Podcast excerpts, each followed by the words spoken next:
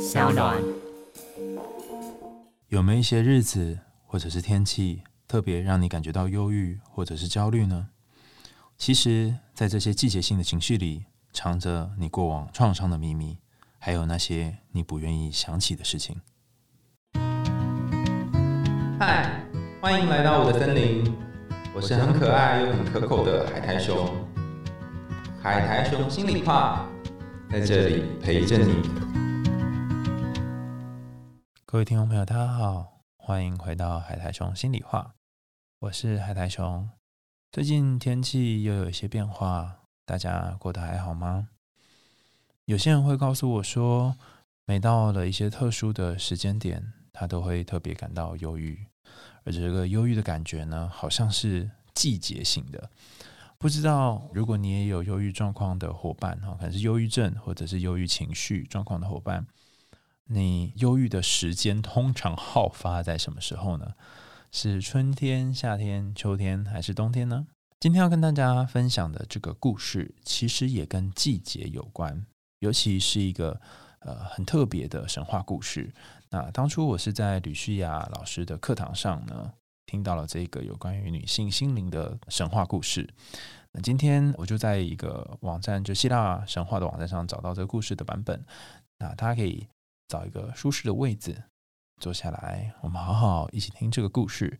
那等一下，我们再来跟大家聊聊这个故事，它可能想要告诉我们什么。大地女神 Dimitris，她的女儿呢叫做波瑟芬尼。有一天，她在开满鲜花的原野上和她的朋友们一起游玩。忽然，她看到了一种奇妙的水仙花，这是一种艳紫色的银色的花朵。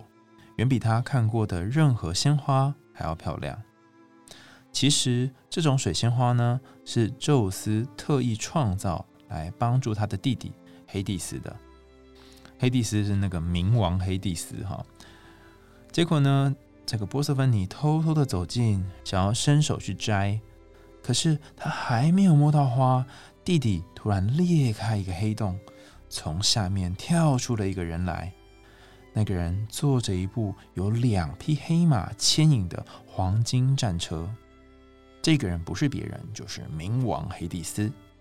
黑帝斯抓住波瑟芬尼的手腕，强行将她拉上战车，坐在自己的身边，然后就硬带着哭哭啼啼的波瑟芬尼下到地府。波瑟芬尼的母亲 Dimitris 找不到爱女，她哭得死去活来。他的耳朵呢，好像时时刻刻都可以听到女儿的哭声，可是总看不到女儿的身影。他像发了疯似的，到处去寻找可爱的波斯芬尼。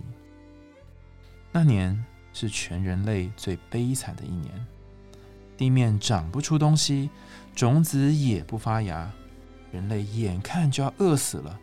最后，宙斯只好出面调停。他前后派了好多的神去劝波瑟芬尼的母亲息怒，可是谁的话他都听不进去。Dimitris 说，在还没有见到女儿之前，他绝对不会让大地结出果实。宙斯知道了这件事情之后，他觉得弟弟必须让步，于是他派遣 Hermes 到阴间，要冥王交出波瑟芬尼。黑帝斯不得已，只好交出波瑟芬尼。而波斯芬尼临行前呢，黑蒂斯交给他一个小小的石榴籽，要他吃下去。波斯芬尼知道能够回到人间，非常高兴。哪里知道他吃了冥府里面的这个东西之后呢，就非得再回来不可。于是他吃了石榴籽之后，虽然高兴的离开，回到了母亲身边，但是黑蒂斯的石榴籽却埋下了伏笔。后来，由于波瑟芬尼回到了母亲身边，所以本来到处一片枯黄的世界，现在又再度青枝绿叶，花也开得遍地。这个世界恢复了原本的生机。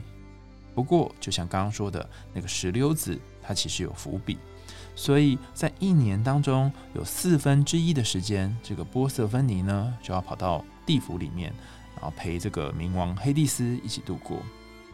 因此，在波斯芬尼到地府的时候呢，人间就是冬天，而地上的草木都会枯萎。当他从地府回来的时候，也是春天开始的时候，地上的万物都欣欣向荣，富有生气。也因为这样，这世界上就有了春夏秋冬四季的诞生。大家听完这个故事之后，对于哪一段印象最深刻呢？很多朋友会告诉我说，他们最讨厌的哈，就是宙斯一天到晚就是跟不同的人发生关系就算了，他身边的神也都是这样子，非常的这个淫乱。除此之外呢，他还帮助他的弟弟黑帝斯呢做了这个不法的勾当，就是杀人掳掠。诶，没有杀人啦哈，但是掳了人家的呃女儿。所以不论是宙斯或黑帝斯呢，感觉都不是个好东西。这样，然后对那一段他把波瑟芬尼掳走这段呢，特别印象深刻。好，那关于今天的故事呢，我想要讲几个部分哈。一个是有关于季节性忧郁的部分。刚刚有跟大家在一开始有提到哈，既然有春夏秋冬的季节，那哪一个季节最容易让人家感到忧郁呢？有的人会说哈，你上网搜寻季节性忧郁，有人会说。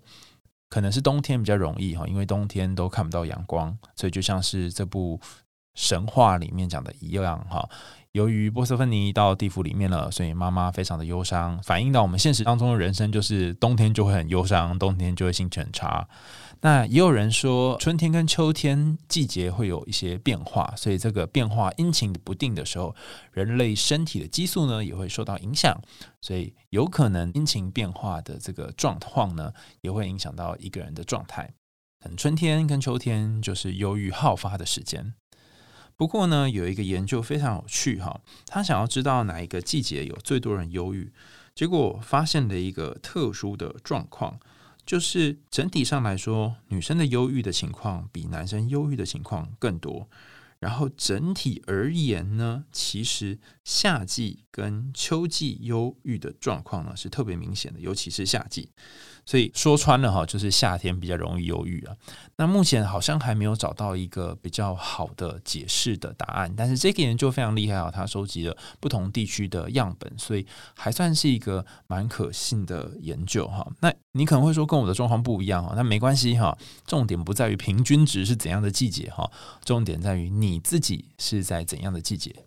就是你自己是在什么样的季节的时候，会觉得有情绪，会觉得心情不好，会觉得有很多很复杂的低落的状况。有的人可能会怀疑说：“诶，是不是天气影响啊？是不是跟阳光有关啊？是不是跟气温有关啊？是不是跟日照时数有关啊？下雨天数呢？哈，等等。那在刚刚那个研究当中，其实他已经把所有可能的这个天气因子呢，都已经排除掉了。那他调查了。一万四千四百七十八个人，然后都发现有类似的结果，就是平均而言是夏天比较忧郁的。但就像我说的，因为每个人不一样嘛，所以你可以想想看，对你来说比较容易忧郁的是什么时刻呢？那由于前面讲到的就是一年春夏秋冬四季这个季节呢，是因为有一个妈妈她的女儿被冥王黑帝斯给抢走了，所以就产生了冬天，也就是大地的忧郁的状况。回到我们刚刚讲这个季节性忧郁的这件事情上，我想要跟大家分享的事情是哈，可能你人生当中经历了某一次的失去，或是经历了某一件事情。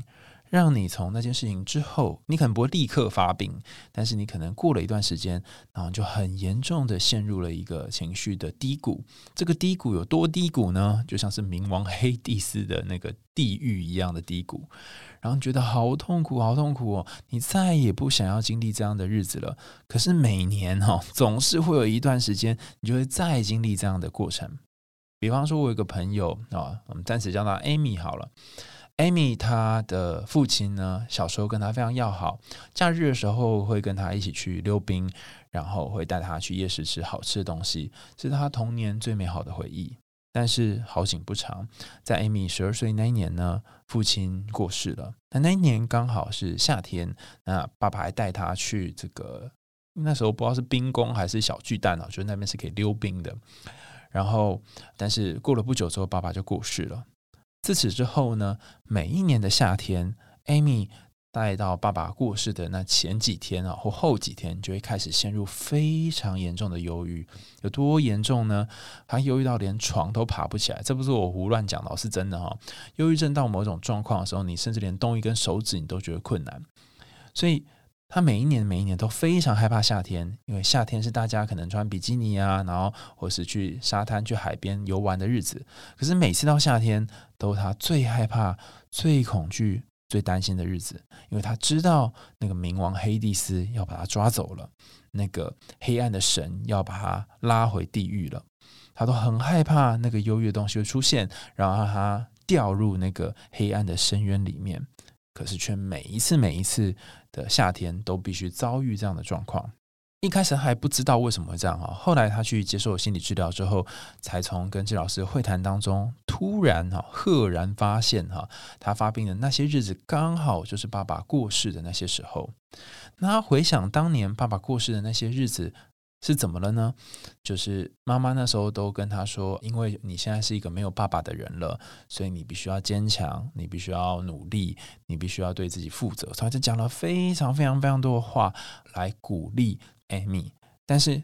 那么年纪小小的艾米就开始得学会压抑悲伤，压抑自己的情绪，于是这些情绪都被储存起来，哈，就像是 小时候存在银行一样，哈，然后生了很多利息。于是，在他成年之后呢，就一次爆发。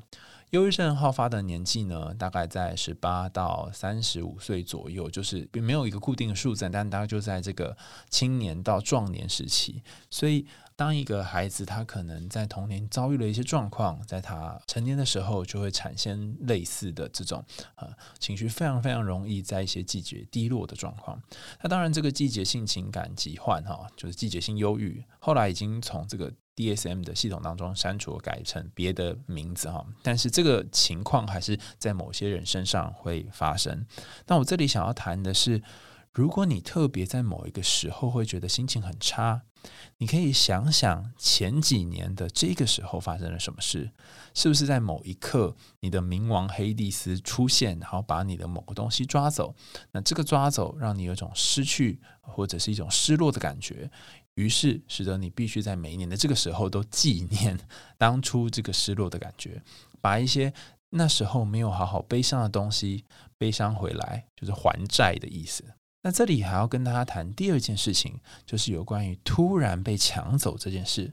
如果你是这个大地女神 Dimitris，那你有可能在某个东西被抢走之后，就会突然有一种很剧烈的愤怒，然后你会想要报复这个大地上所有的人民，就像他想要报复所有的人，让地上结不出果实一样。这个报复是一种强大的攻击力。那为什么会有这种攻击力呢？哈，前阵子我上了一个有关于性侵害防治的课程，那是专业人员才可以去上的课哈，所以我猜可能大部分听众都不一定有上过这个课。那来上课的这位讲师呢，他叫做金融心理师，就是真的那个金融证券的金融哈。那他是受过美国这个有关于创伤训练非常非常厉害的一位治疗师，然后常年在做这个性侵害的研究跟治疗。那他谈到了一个很重要的症状哈，也是我们经常在治疗当中忽略的症状。我们可能会觉得来的人他是忧郁啊，或焦虑啊，哈，忧郁症或焦虑症。但是实际上，这忧郁症或焦虑症只是表象，在背后可能有一些更深刻的诊断。这更深刻的诊断，或许是指他可能有创伤后的症状，就创伤后压力症候群 （PTSD），或者是更复杂的复杂性创伤后压力症候群。那这里在讲的是什么呢？哈，当一个人罹患复杂性创伤压力症候群，他可能会出现了几个很经典的症状。第一个是他人际关系上面很难跟别人建立靠近的关系，就是说，你可能会发现他只要跟人稍微好一点点，他就会害怕被伤害。那另外一个症状是他可能情绪控管上面有些问题。就是可能一下开心一下难过，或者是很容易就陷入情绪低谷，就是那个黑蒂斯会经常出现。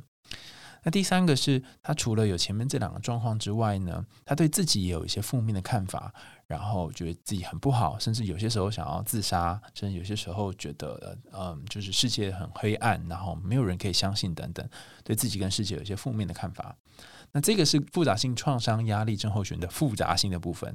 那创伤性压力症候群呢，它有很多的症状哈。那其中几个比较典型的症状是一个是画面的再现哈，就是过去那些创伤的形象或影像会再现。以这个故事来说呢，倘若哈 Dimitris 他的女儿被抢走是一个创伤的画面。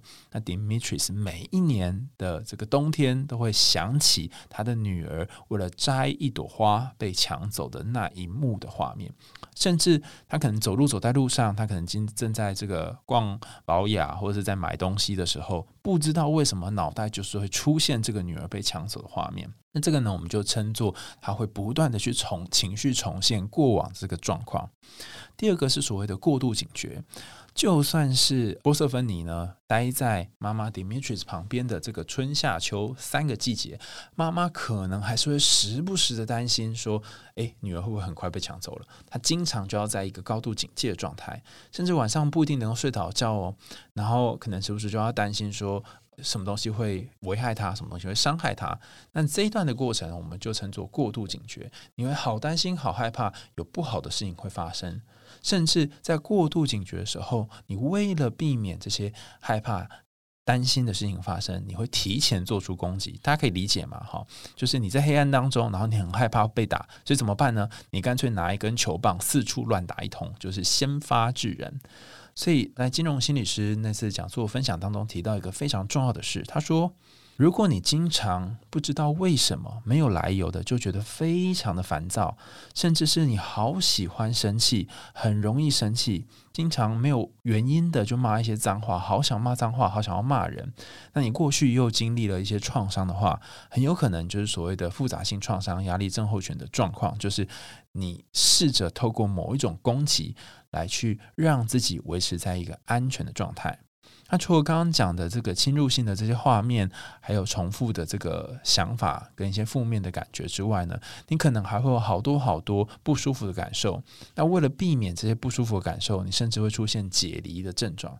解离的意思就是说，你虽然感觉到痛苦，但是你自己这个人的这个灵魂好像跟身体是分开的。许多在遭遇性侵害的当事人，因为当年被性侵的时候，自己是完全无法动弹的。很多人可能会说：“啊，你怎么不抵抗，不怎样哈？”但重点不是要不要抵抗啊，是在那个 moment 的时候，他可能光是要理解发生什么事就已经很困难了。然后甚至可能对方力气大到他没有办法做出任何的反应，他可能整个人吓在那里。那这就是所谓的 freeze 或是 frozen 哈，整个人呆在那里，大脑冻结的一个状况。冻结在那里的时候，他就会觉得算了吧，那我宁可不要做任何反应，就是因为我这样就可以储存能量嘛，把力量储存起来，然后就让对方爱干嘛就干嘛，然后减轻自己的伤害。所以有些时候冻结在现场是为了让伤害减低。可是，当你做这件事情的时候，身体会感觉到极大的痛苦，甚至有些人是长期被性侵、长期被虐待的状况。为了避免让身体感到痛苦，所以他们发展了一个技能，叫做解离，就是把自己的这个情绪呢，跟当下的状态做一个区隔开来。这个区隔会让当事人暂时不觉得痛苦，甚至会无法感觉到身体的感觉。那有些人会因此而研发出另外一种人格，有些人会有些时候忘记自己发生什么事情。哈，那这个部分我们叫做 dissociation，就是解离的部分。所以，如果你经历过这个复杂性创伤压力症候群，你会讨厌自己，然后会经历解离，然后会经历很多情绪的重现，或者是你会有过度警觉的症状。那甚至人际关系或情绪上面都有一些状况。这几个状况呢，在这个故事里面，我们看到部分是什么呢？大家想象一下哦，如果你的小孩就是你跟 Dimitris 一样的小孩，突然的被抢走，那你在春夏秋这三个季节，除了你会过度警觉之外，你还会发生什么事呢？可能有些时候，你就会不小心的有一段时间记忆就会被抽离走了，甚至是你为了不让自己感觉到自己的女儿呢可能会被抢走，或者是已经被抢走，比如说在冬天的时候，你告诉自己说没什么，或者是我就好好工作吧，甚至是我去睡觉吧。你做了好多好多逃避的行为，甚至是麻痹自己的行为，来遗忘自己的女儿现在正在地府受苦。为什么呢？因为当你要去想着自己的女儿在地府受苦的时候，那个感觉实在是太痛、太难过了，所以你宁可让自己抽离这样的状况，然后你就不会感觉到痛苦。如果有经历过这种解离，或者从第三人称角度来看自己的人，就可以知道说我在讲的这件事情是什么哈，就是有些时候你太害怕让自己进入这个情绪里面，所以你会用抽离的方式来看自己。表面上看起来好像不错，但实际上你却跟内心自己的这个情绪呢距离的非常远。然后你会有一种好像有一种自己假假的，然后跟世界隔着一层薄膜的感觉。所以回到这个故事，倘若你有这个所谓的季节性的忧郁，或是呃复杂性创伤、压力症候群怎么办呢？哈，除了透过心理治疗哈，找一些咨商师或者是心理师聊一聊自己的状况之外，那。服药也是一个常见的治疗路线哈，因为透过吃药呢，可能可以让你脑袋里面那些负面想法呢，比较有机会可以停下来，然后你的大脑才可以有更进一步的运作。但是，我觉得还有一件事情是大家可以试着尝试去处理的。好，我们跟先讲刚刚那个心理治疗的部分好了。很多人都问说，诶，那心理治疗在做什么？哈，为什么这个治疗有用啊？还有这个吃精神科的药在做什么？哈？其实不论是心理治疗，或者是透过精神科的药物，它都协助你改善你的大脑。所以，我们其实在做一个脑部重建手术的概念哈。不论是哪一种治疗，它改变大脑里面的一些激素哈，不论是血清素啊、多巴胺啊，或是各种不同的激素，那甚至是改变你大脑的自主控制能力。比如说，心理治疗经常是透过增加你前额叶运作的功能哈 （prefrontal lobe） 的功能。来去控制你的这个边缘系统，就是比较古老的脑袋的功能。那边缘系统 （limbic system） 就是负责刚刚讲的这个呃 froze frozen，就是冻结在那里，或者是上一集讲的那个攻击或逃跑的功能。那边缘系统的功能，由于是非常原始的功能，甚至是我们求生存很重要的功能，所以有些时候它很自动就跑出来。它跑出来不代表它是好的，它可能有些时候是。能够帮助我们，但是有些时候也会害到我们。像在这个 moment 的时候呢，我们可能就需要前额叶来的帮忙哈，然后让我们的脑袋可以冷静下来。所以心理治疗就是在处理你的前额叶的部分，然后药物也是协助你脑内的激素的一些变化，然后让你可以情绪比较容易稳定。透过一边吃药，让你情绪稍微稳定下来，然后透过前额叶的这些所谓的。脑部重建哈，谈话治疗过程当中，让你可以渐渐的去稳定自己的情绪，然后对自己更有自信。好，可是如果你还没有办法去，就是有足够的花费可以去做这些，不论是心理治疗，或者是还不太敢去看身心科，那怎么办呢？哈，除了上课、听演讲或是听我的 podcast 之外，我觉得还有一个管道，大家可以尝试看看哈。虽然这个管道我也觉得有点困难，但是可能是一个解开问题的结症结点哈，就是你和你妈妈的关系。为什么不是爸爸呢？哈，之前我在办讲座的时候，很多人都说：“哎，那你老师你性别歧视啊？你怎么不是讲爸爸呢？”哈，这件事情蛮吊诡的。我我首先先不说为什么就是只讲妈妈不讲爸爸，我们先看研究上面发现的真实的结果是，小孩与母亲，尤其是被母亲生下来的小孩，所有的人都是被母亲生下来的嘛？哈，被母亲生下来这个小孩跟当初生他的这个母亲之间的这个关系，我们称作依附关系。Attachment relationship 就是这个关系，其实影响着孩子成长之后的安全感很大的一部分。当然，爸爸也扮演一些角色，但在后续有关教养的研究当中，我们会发现爸爸跟妈妈的角色有一点不一样。啊，倘若是典型妈妈生下孩子，然后爸爸在旁边陪妈妈生孩子的这种家庭呢，通常妈妈的角色都是跟孩子有很紧密的连接，至少在一开始有紧密的连接，所以他是安全感的来源。而爸爸的角色经常会跟成就、表现、好功课。或者是事业有关，所以爸爸如果是软烂人，可能这个孩子就会对于软烂这件事情有非常强烈的厌恶。那爸爸如果事业很成功，小孩也可能会被很认真的去鼓励说，你得要在这个工作上面认真，或者课业上面认真。从此，我们大概就可以推知，就是说，以过往有关于依附研究的关系当中，会发现小孩的这个不安全感，甚至对于这个创伤的感觉，很多时候都是跟妈妈有关。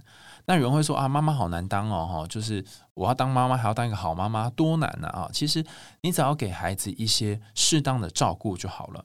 那以心理学理论来说呢，哈，就是它有三个很重要的妈妈存在的价值，或是好的依附关系的价值，哈。好的依附关系能够存在的关键哈。第一个叫做 accessibility，就是可接近性。他就是说，当我受伤或当我难过的时候，我妈妈在我身边吗？好，回到这个故事，我们来看看波瑟芬尼在受伤。难过被冥王黑帝斯抢走的时候，他妈妈不在，因为那时候他正在玩花，正在准备去摘花。那第二个 R 呢，是你是不是可以？依赖就 reliable，你是可以依赖的对象。那那时候因为妈妈不在，就更不可能可以依赖了嘛，哈。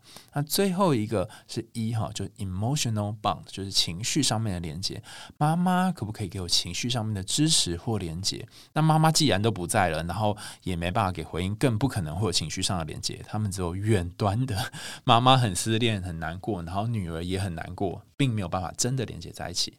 那 A R E 这三个点呢，可以作为每一个人用来评估自己跟妈妈之间小时候甚至现在关系状态的一个很重要的指标哈。那 A R E 不是我提的哈，是那个苏江省就是做那个情绪取向。中心伴侣治疗应该是这样翻哈的一位很知名的治疗师，也是有关于依附理论目前最有效的一个伴侣治疗方法哈，叫做情绪取向的伴侣治疗。这个提出的治疗师苏江省他所提的一个概念就是 A R E 哈，Accessibility、Reliance 就是可依赖性跟 Emotional Bond 就情感连接。那这三点呢，你可以。去检核你自己跟爸爸或妈妈或家里面照顾你长大的这个主要照顾你的人之间的状态是什么？比方说，你可以想想小时候让你印象很深刻的一个，不论是被遗弃或是被忽视的经验，或是小时候你大部分的时候，你的父母或你的家人照顾你的人有没有符合这个状况？因为有的人可能不是父母养大的，可能是爷爷奶奶养大的。例如，在你肚子饿的时候，你爸爸在身边吗？在你肚子饿的时候，你爸爸能够及时的给你回应，然后给你你要的那些东西吗？在你肚子饿的时候，你的爸爸能够感觉到你的饿，然后另外就是能够体谅你的心情吗？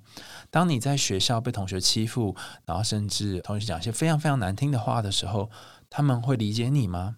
还是他们很多时候反而会责骂你呢？透过这样 A R E 的检核，你可以去确认哈，就是爸爸或妈妈。或是家里面的重要的照顾者，是不是真的把你放在心上，然后让你有一种安全可依靠的感觉？举一个例子好了，我有个朋友，他在小学四年级的时候，就长期的被他们班上同学霸凌。每一次回去的时候，他跟他妈妈说：“妈妈，我在学校被谁谁谁欺负了。”然后妈妈呢，就会跟他说：“你一定要想想看，是你哪里做不好，人家才会欺负你啊！哈，人家说可怜之人必有可恨之处，你要想想看自己的可恨之处是哪里呀！哈，听起来是很生气。好，有可能也有人有类似的经验哈。那我们从这个例子，我们就来检验一下所谓的 A R E，它到底三个里面符合哪些？首先，第一个呢。妈妈有没有在现场呢？有，所以 accessibility 哈是它是可接近的。但是妈妈虽然在现场，其实也没有那么可接近呢，因为她讲话的样子就让当事人就是这个孩子呢觉得呃妈妈好可怕，怎么好像在骂我哈？所以虽然在，但是没有办法完全可接近。第二个是妈妈有没有回应性呢？有没有回应孩子呢？有哦，妈妈有回哦，但这个回应是不是好的呢？哈，呃，也不算太好，因为他直接是用指责的方式，所以第一个可接近性可能。没有办法打圈，也没办法打叉了，只能打一个三角形。第二个是回应性，可能大概也只能打三角形，因为回应的好像有点不是很好。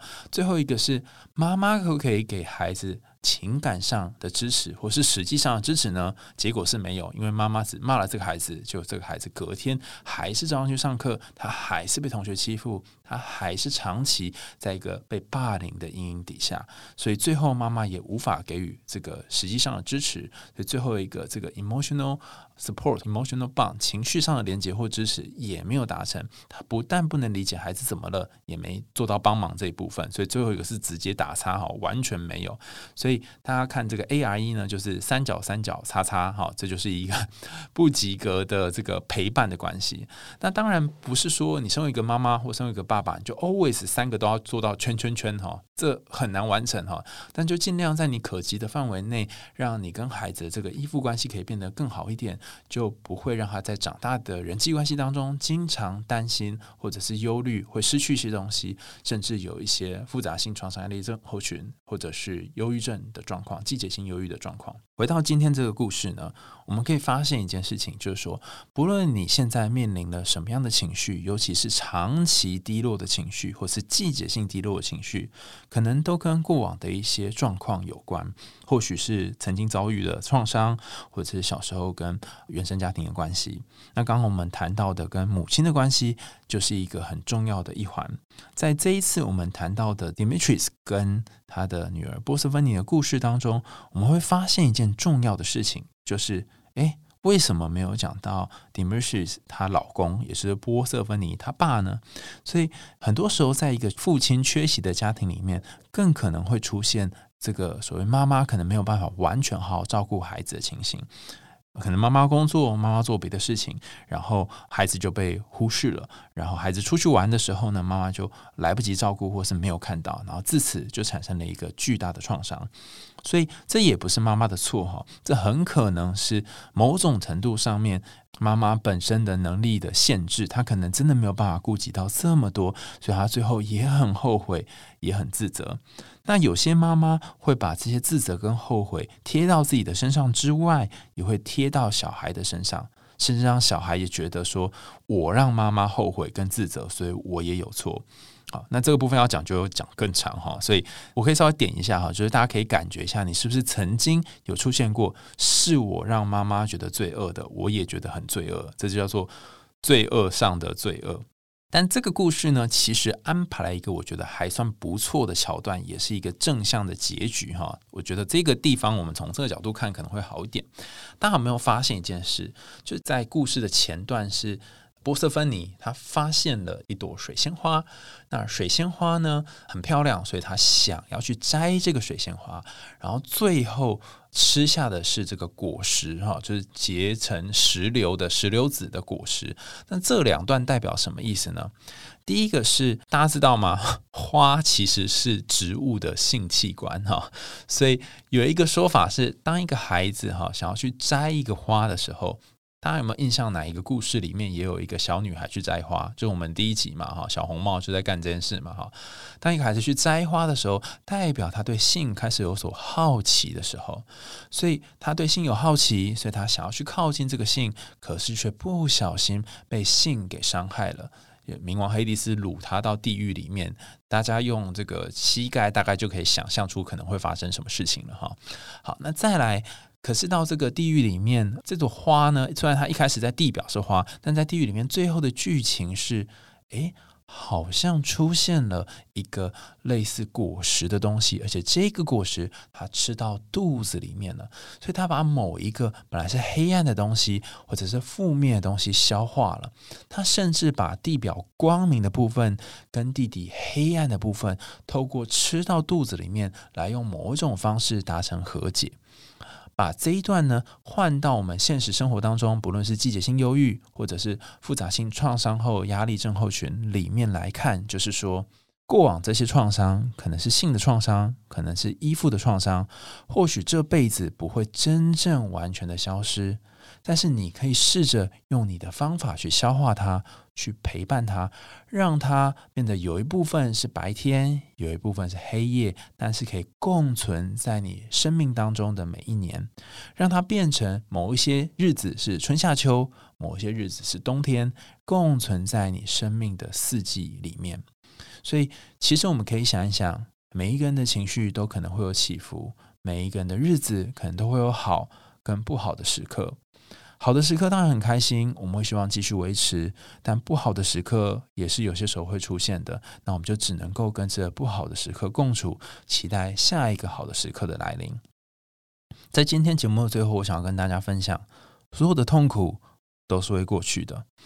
每一次当你在想自己这一关可能过不了的时候，你可能可以想想上一次自己也曾经有过类似的想法，但不知道为什么就过去了。不知道为什么就撑过了，所以关关难过关关过。尽管这个可能是让你感觉到非常难受的感觉，但它终究会经过的。这样讲起来好像很不负责任哈，但是这一次是因为你听到我讲嘛哈。但如果这句话是每一次在你经历那个黑暗、经历去地府，然后经历冬天的时候，你告诉自己的话，或许就可以在你最黑暗、最黑暗的时候撑过那个阶段，宙斯就会伸出援手，然后让你有机会可以回到地表，让你有机会可以回到春天。今天的故事就到这里告一个段落喽。喜欢我们的海苔熊心里话，可以帮我们按赞追踪起来。然后呢，也可以到我们的 Apple Podcast 或者是其他留言的管道，跟我说一说哈，跟阿雄讲一讲，你听完今天黑蒂斯冥王还有 Dimitris 跟波瑟芬尼的故事有什么想法？包含对创伤的想法，或者是对这个季节性忧郁的想法，你也可以分享你自己的经验跟故事哦。然后，如果你愿意的话，也可以在我们 Sound 这个平台呢赞助我们家猫咪布瓦，是一只很可爱的橘猫哈，但它最近太瘦了哈，可以赞助它罐头喽。我们海苔熊心里话，下次见，拜拜。